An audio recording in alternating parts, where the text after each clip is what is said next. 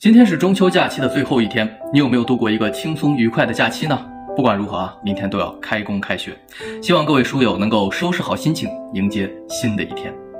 在此呢，特别想跟各位分享一首普希金的诗《假如生活欺骗了你》。这首诗呢，就是那种语言特别简单直白，甚至立意都非常的普通，但它却有直抵人心的效果，就像是历经繁华后的纯真与质朴，不需要修饰就能把生活。说个通透。假如生活欺骗了你，不要忧郁，不要愤慨，不要悲伤，也不要心急。痛苦的日子更需要镇静。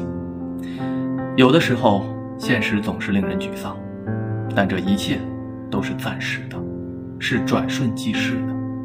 因为总有一天，那逝去的终将变得美好、可爱。是啊，从纯真的孩子变成复杂的大人，可能是每个人成长的必经之路。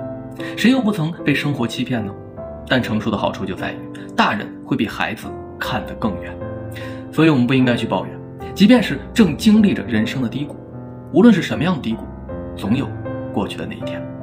而当这一切都已远去，谁又敢说那不是一段可爱、美好的回忆呢？